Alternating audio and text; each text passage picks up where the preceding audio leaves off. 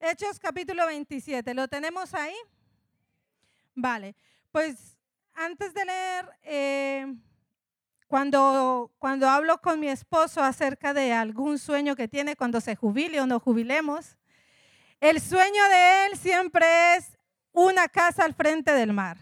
Él quiere, ese es su sueño una casa al frente del mar, que él se despierte, lo primero que vea es el mar, que se levante, que empiece a caminar por el mar. Y a mí me parece muy bonita la imagen, ¿a que sí? Es súper bonita porque el mar te da como tranquilidad, te da como descanso, como no sé.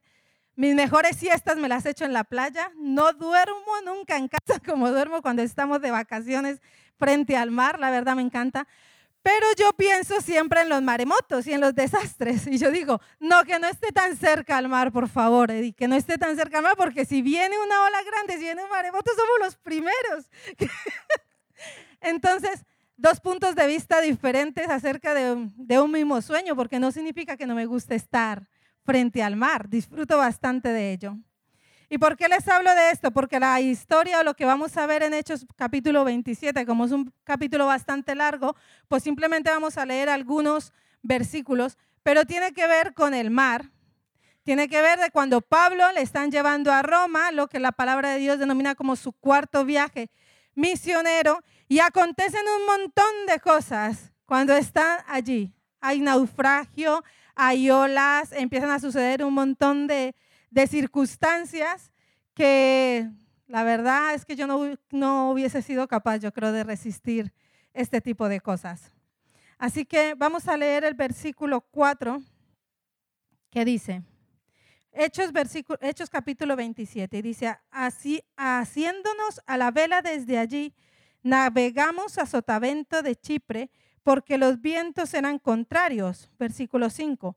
Y habiendo atravesado el mar frente a Sicilia y Panfilia, arribamos a Mira, ciudad de Licia, y hallando allí el centurión una nave alejandrina que zarpaba para Italia, nos embarcó en ella. O sea, tuvieron un cambio de, embarcación. Navegando muchos días despacio y llegando a duras penas frente a Gimno, porque nos impedía el viento, navegamos a Sotavento de Creta frente a Salmón. Aquí hay muchos nombres que son como puertos. Y costeándola con dificultad, llegamos a un lugar que llamaban Buenos Puertos, cerca del cual estaba la ciudad de La Sea.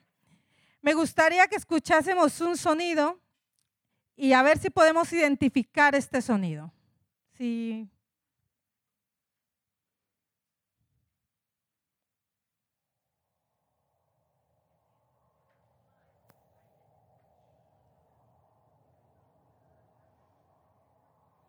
Muy bien. ¿Alguien sabe qué sonido es este? El viento. ¿Pueden creer que está, hasta hace un par de años yo descubrí que el viento tenía sonido? Soy un desastre, es ridículo, pero es verdad. Una vez estaba en mi casa y justo cuando estaba preparando este mensaje, eh, que lo estaba escribiendo para enviarlo, em, eh, fue una noche que estaba haciendo mucho viento, de esta semana, el jueves.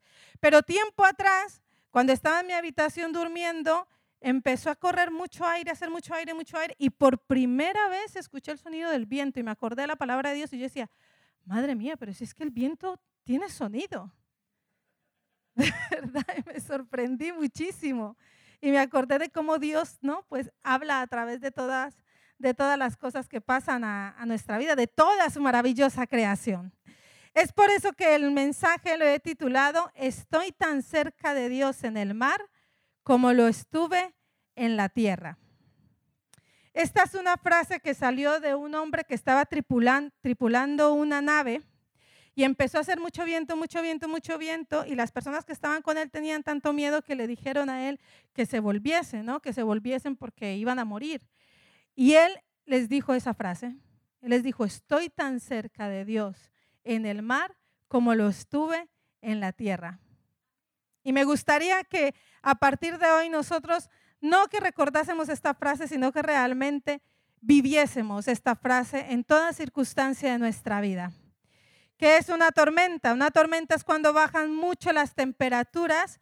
Primero hay mucho aire, mucho aire, mucho aire, como lo veíamos en estos días, hay un aire muy fuerte y de repente empiezan a bajar mucho las temperaturas, se producen nevadas y pueden generarse estos vientos tan fuertes que traen eh, precipitaciones de agua y de nieve.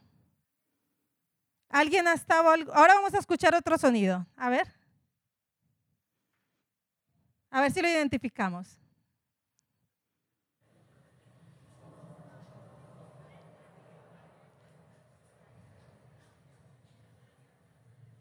¿Qué sonido es este? ¿Solo lluvia? Tormenta, ¿no? Hay una tormenta bien fuerte allí.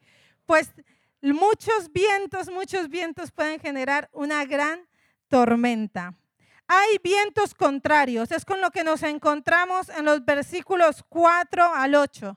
Ellos estaban empezando a navegar, Pablo tenía que ir a Roma porque Pablo había estado ya dos años custodiado en Cesarea y él pidió ir al César, apeló ir al César para ser allí juzgado, ¿no? Entonces, porque él se declaró ciudadano romano. ¿Qué pasa? Él empiezan a hacer una, especie de preguntas eh, en el versículo 26 y él está frente a Agripa y él empieza a contar, él ha contado ya su conversión, él ha contado ya lo que Dios estaba haciendo con él, él ha contado toda su historia de su conversión y cómo Dios ha sido bueno con él. Y de hecho, cuando habla con Agripa, le menciona cosas eh, donde prácticamente por poco dice Agripa que se convierte, termina el, el, capítulo 26 diciendo eso. Y dice que no ha encontrado falta en él, pero como Pablo ha decidido apelar o ir ante el César, tenían que enviarlo a Roma. Y a veces podemos decir, Jolín, qué tonto Pablo. Si Agripa no había encontrado nada de qué acusarle, ¿para qué apeló al César? La embarró con haber apelado al César, ¿no? Creemos que la embarró, puede ser. Pero no, había un propósito de Dios establecido en la vida de Pablo, como lo hay en cada una de nuestras vidas, y las situaciones que pasan en nuestras vidas no son coincidencia.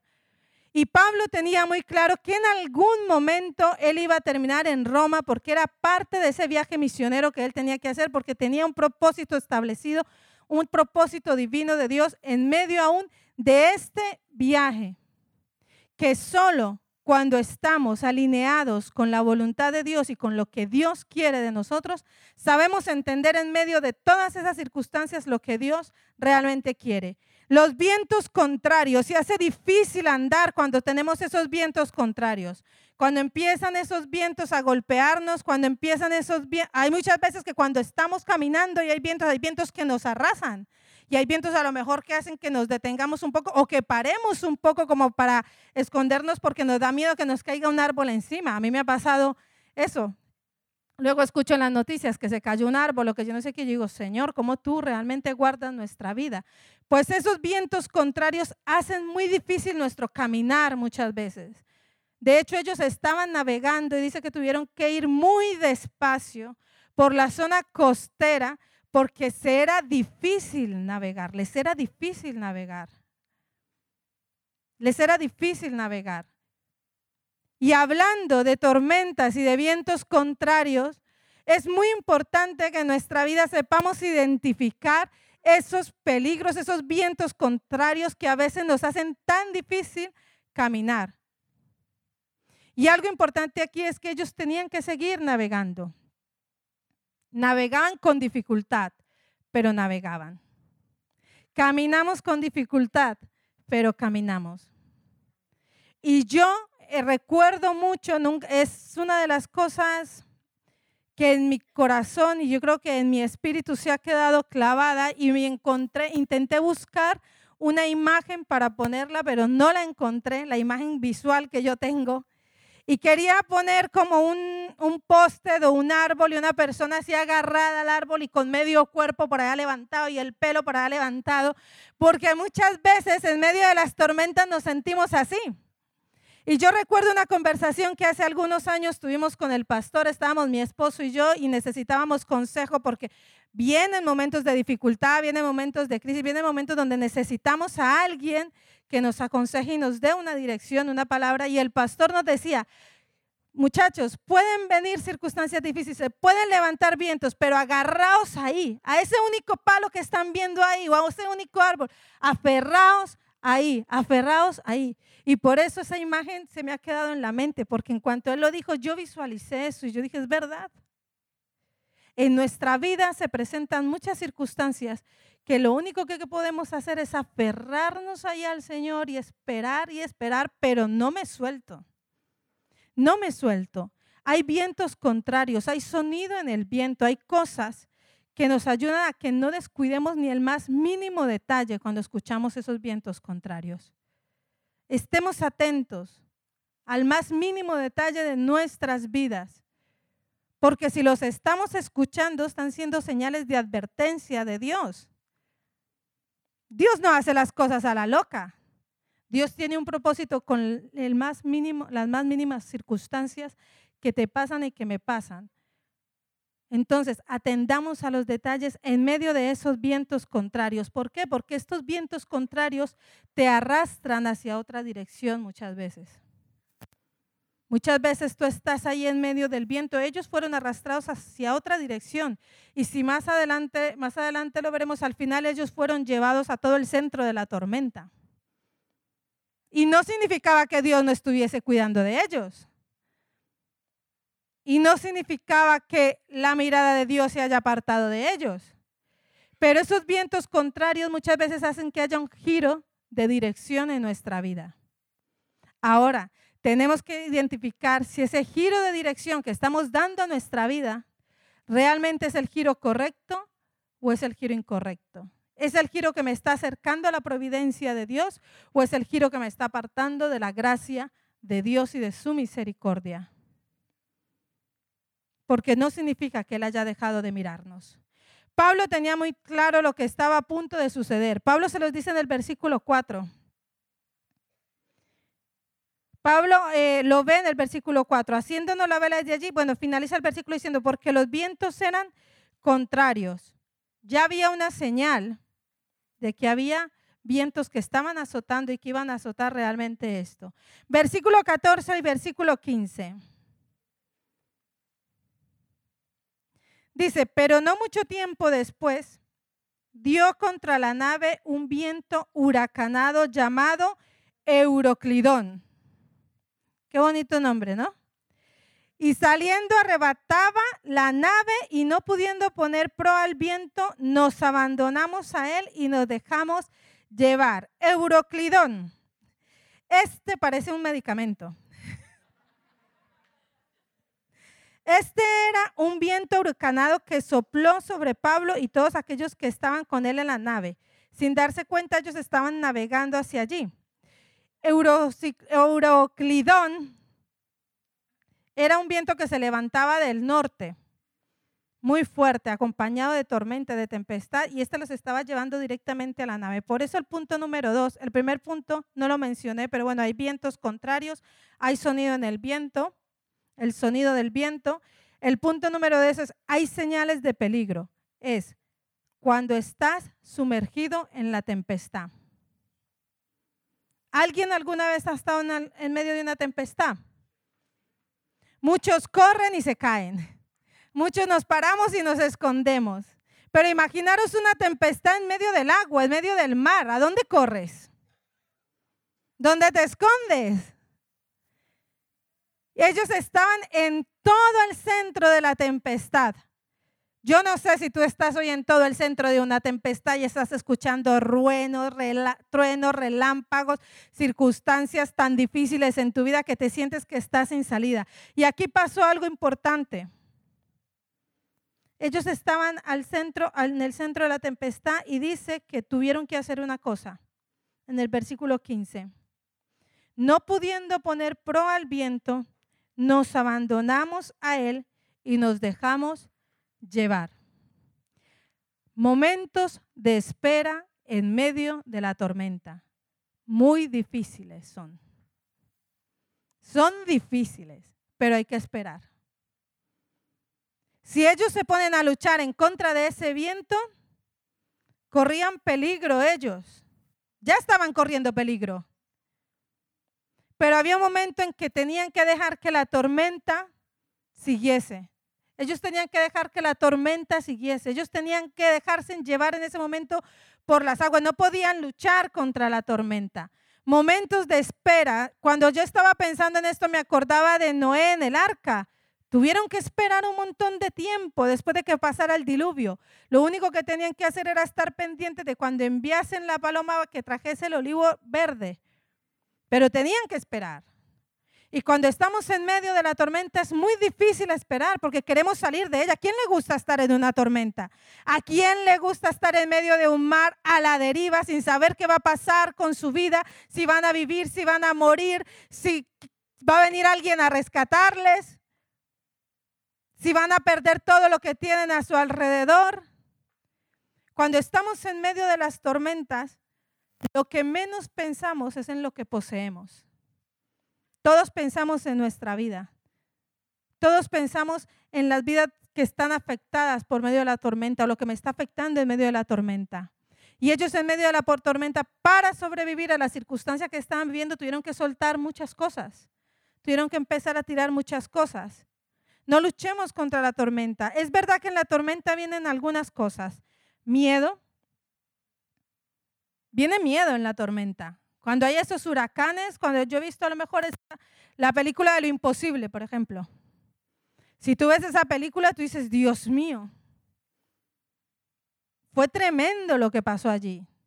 Y había miedo, hay miedo cuando estamos en la tormenta, porque por momentos no nos sentimos seguros, sentimos que estamos a la deriva. Hay oscuridad. ¿Por qué hay oscuridad? Hay, un versículo, el versículo 20 dice, y no apareciendo ni sol ni estrellas por muchos días, y acosados por una tempestad no pequeña, ya habíamos perdido toda esperanza de salvarnos. Muchas veces en la tormenta perdemos la esperanza. Perdemos la esperanza cuando estamos en medio de la tormenta. ¿Por qué? Porque no hay visión, no hay visibilidad, no puedes ver lo que está al frente, no puedes ver la luz. Ellos estaban en oscuridad. Por muchos días no había luz, no había estrellas, solo había oscuridad. Y de hecho, cuando vemos que viene una tormenta, ¿qué es lo que se pone el cielo? Oscuro. Y por eso tú dices, uy, va a llover. ¿No? Hay tormentas en nuestra vida que muchas veces nos nublan la visión nos permiten ver más allá. No sabemos hacia dónde vamos a ir. La brújula se nos perdió. Ellos no tenían brújula. Se perdió la brújula. Se perdió la esperanza. Se estaban dando por vencidos. Había un deseo de huir. Si leemos más adelante, dice que los marineros que estaban allí querían, en cuanto vieron la oportunidad de huir, querían huir. Muchas veces huimos. No significa que Dios no nos esté viendo. Nos vemos entre dos aguas. Ellos quedaron en medio de dos aguas. Les invito a que cuando estén en sus casas lean todo el capítulo. Es precioso realmente. Quedaron entre dos aguas. No había, no había visión. Tenían frío, había tempestad, estaban súper mojados, tenían que tirar cosas, se estaban dejando todo de ellos. Yo creo que a un principio estaban allí esforzándose cuando tuvieron que parar y dejarse a la deriva. Estaban todos pensando, aquí ya no hay quien nos salve. Aquí ya no podemos decir como en el Chapulín Colorado, ahora quién podrá defendernos. Aquí ya. Pero hay algo tan bonito en medio de la tormenta. Versículo 22. Y aquí viene nuestro tercer punto. Hay garantía divina. Había una garantía divina. Dios no había descuidado ningún detalle de esta tormenta. Entonces Pablo dice el versículo 21, como hacía ya mucho que no comíamos, puesto en pie en medio de ellos, dijo, recordemos, Pablo iba preso. Pablo no era un marinero. Pablo iba preso, no iba como visitante, no era el capitán del barco. La situación de Pablo no era mucho mejor que la de, los demás, en medio de todos los presos que habían. Pablo, como hacía ya mucho que no comíamos puesto en pie en medio de ellos, dijo, Habría sido, por cierto, conveniente, oh varones, haberme oído y no estar par de Creta, porque él les había advertido, lo había reconocido al tiempo y les había advertido que no era bueno que zarparan. Aquí os explico un poco. Él habla acerca de que había terminado el ayuno y estaba hablando de meses entre septiembre y octubre. Estaban entrando a noviembre. A partir de noviembre venían tormentas. Por eso Pablo les estaba diciendo, no es aconsejable que naveguemos. No es aconsejable que naveguemos. Pero ellos, bueno, no quisieron oír y Pablo en el versículo 22 dice, pero ahora os exhorto a tener buen ánimo, pues no habrá ninguna pérdida de vida entre vosotros, sino solamente de la nave. Porque esta noche ha estado conmigo el ángel del Señor, de quien soy, a quien sirvo, diciendo, Pablo, no temas, es necesario que comparezcas ante César. Y aquí Dios te ha concedido, Dios te ha concedido todos los que navegan contigo. Por tanto, oh varones, tened buen ánimo, porque yo confío en Dios que será así como Él me ha dicho. Pablo preso, posiblemente iba encadenado, esposado, no sé cómo iría. Pero Pablo sí podía ver más allá. Pablo sí estaba viendo a través de las nubes. Pablo estaba confiando en el Dios que le había dicho que iba a llegar a Roma. Pablo sabía que había un propósito en llegar a Roma. Y Pablo, ese prisionero, pero lleno de la gracia de Dios, puede ser que en algún momento haya sentido miedo, porque ¿qué es lo que le dice el ángel? Pablo, no temas. Tened buen ánimo, porque Dios se me ha aparecido, el, el ángel del Señor se me ha aparecido. ¿Y qué ha dicho? No temas.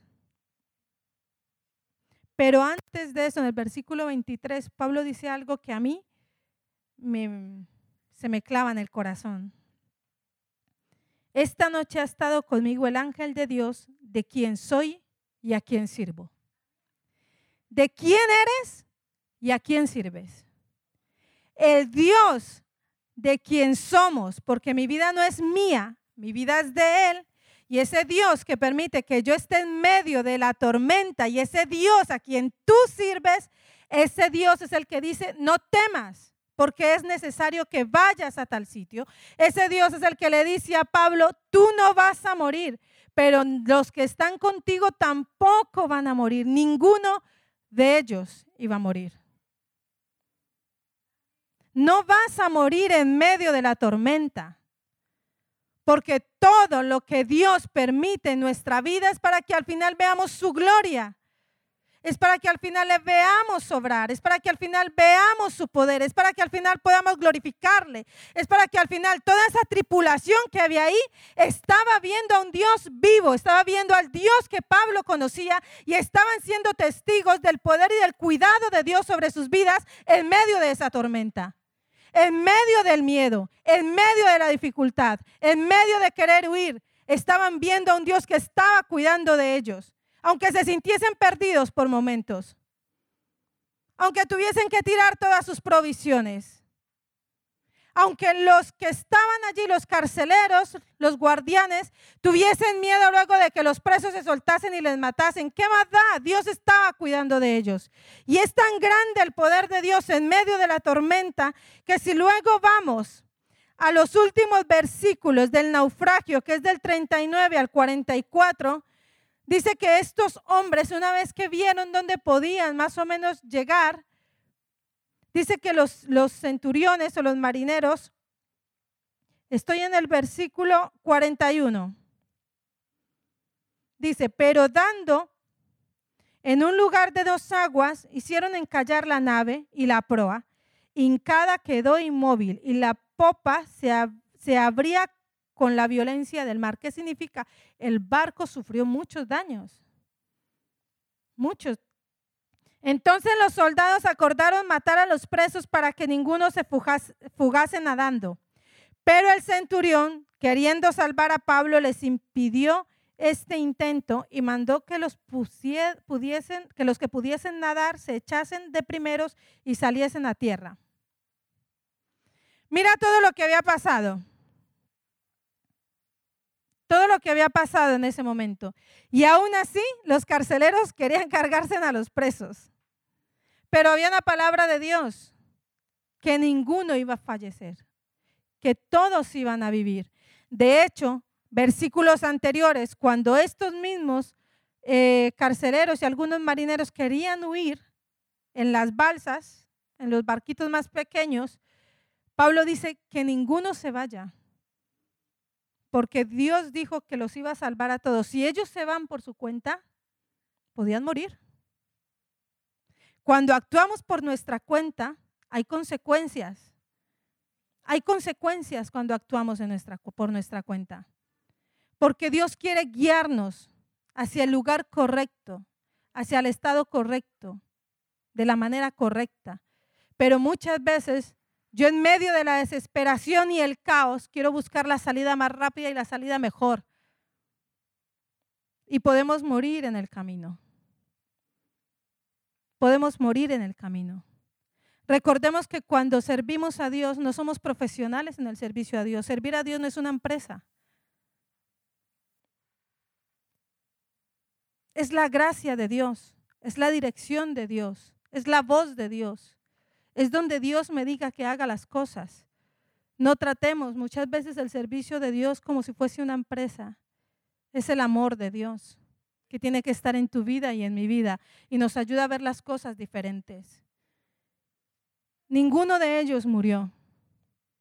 Y este carcelero, cuando le dijeron estos hombres de de matar a los presos, dijo no. Pero imagínate, el carcelero no estaba pensando en los presos, el carcelero estaba pensando en la vida de Pablo, en cuidar la vida de Pablo. Y Pablo, cuando le decía lo que le dijo a estas personas, estaba pensando en la vida de los prisioneros, en todos. He ahí la diferencia. Cuando miramos las cosas desde la perspectiva de Dios, tú no piensas en una persona, tú estás pensando en todos. Tú tienes, tú y yo tenemos que ser personas que transmitamos paz a otros, personas que le digamos, no temas, Dios está contigo. Dios está en medio de tu hogar. Dios está en medio de tus hijos. No te des por vencido. Hay una palabra, no voy a morir. Él está en medio de la tormenta. Él dijo que todos saldríamos bien. No veas a tu hermano muriendo y pienses en ti, en tu situación. Piensa en tu hermano que necesita esa palabra de vida, esa palabra de consuelo, esa palabra de ánimo, esa palabra de refugio. Y ayúdale a salir de la tormenta. Y si por un momento te tienes que quedar quieto, aferrado ahí a ese árbol, viendo cómo se levanta tu cabello, viendo cómo se levanta tu vestido, viendo cómo el árbol se mueve, mantente, agárrate con más fuerza que Dios está ahí. Aférrate a esa palabra de Dios. Créele a Dios, el Dios mío, a quien pertenezco. Hay un sentido de pertenencia. Somos de Dios.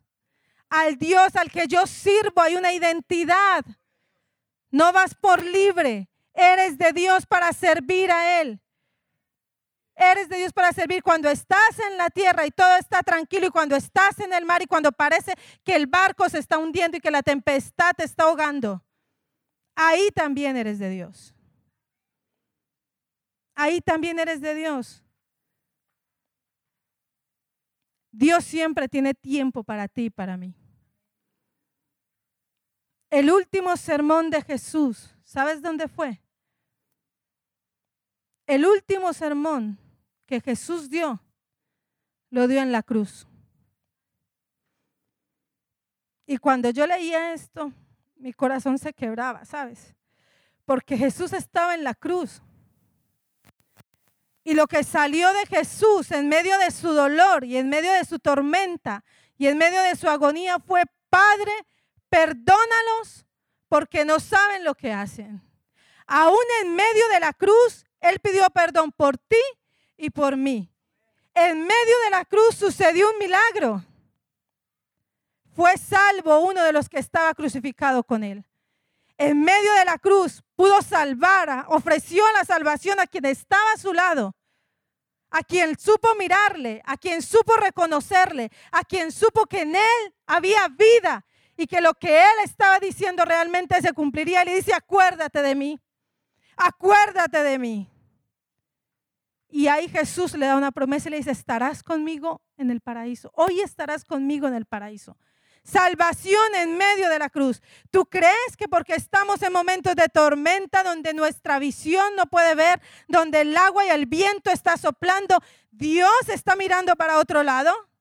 ¿O está diciendo, y qué pesado es este? Otra vez está con la misma situación, otra vez no está creyendo, otra vez está derribado. No, Él está ahí y te está diciendo, hijo, confía. Hijo, no temas mírame, ¿qué te he dicho? ¿De quién eres? ¿A quién perteneces? ¿A quién sirves? Y si no perteneces a Dios, pues hoy puedes pertenecer a esa familia. Hoy puedes mirarle a Él. Y si te has desvinculado de, esa, de la familia de esta familia, de esta familia espiritual, de esta familia que nos lleva con un propósito, hoy puedes reconciliarte con Él y decir, es verdad, te di la espalda, es verdad, busqué mi solución, es verdad, me fui. Cerré mis ojos y no quise ver más, sentí que no podía aguantar más, pues hoy Dios te está diciendo, no temas, yo estoy contigo en medio del naufragio, en medio del dolor en medio de la enfermedad. Hay cosas que no vamos a entender. Hay cosas que no vamos a entender, pero hay algo que tenemos que tener claro. En medio de todo lo que vivamos, que todo obra para bien, aquel que amamos. Porque Él nos ama y si tú le amas, todo obra para bien. Ponte en pie, por favor. Conocemos a Dios no por nuestro intelecto, no de conocimiento, por la experiencia. Pablo y muchos hombres que menciona la Biblia conocieron a Dios en medio de las circunstancias que vivieron. En medio de cada circunstancia fue que vieron a Dios, no por lo que sabían de Él. ¿Estás viendo a Dios en medio de tus circunstancias? ¿Estás conociendo a ese Dios en medio de tus circunstancias? Ese Dios que te lleva a ver más allá de lo que tus ojos pueden mirar. Glorifica a Dios en medio de tus circunstancias. Glorifica a Dios en medio de tus circunstancias, aunque tengas que esperar por un tiempo. Glorifícale. En la espera también hay bendición. Cierra tus ojos, por favor, allí donde estás. ¿Cómo quieres responder tú a la tormenta hoy? ¿Cuál es nuestra respuesta a la tormenta? ¿Necesitas su paz? ¿Qué necesitas hoy? Por favor, cierra tus ojos. No quiero que nadie los tenga abiertos. Piensa en tu tormenta. Piensa en dónde estás. ¿En qué fase estás de la tormenta? ¿Estás en el inicio donde estás escuchando los vientos huracanados? Estás ya subido en el barco y de repente te estás encontrando en medio de la tormenta y estás sin sentido y no sabes ni siquiera dónde va a terminar tu barco, tu situación. O estás empezando a mirar un poco de luz en medio de la oscuridad y en medio de la falta de estrellas en qué parte de la tormenta estamos. Sé sincero con el Señor, Él te conoce.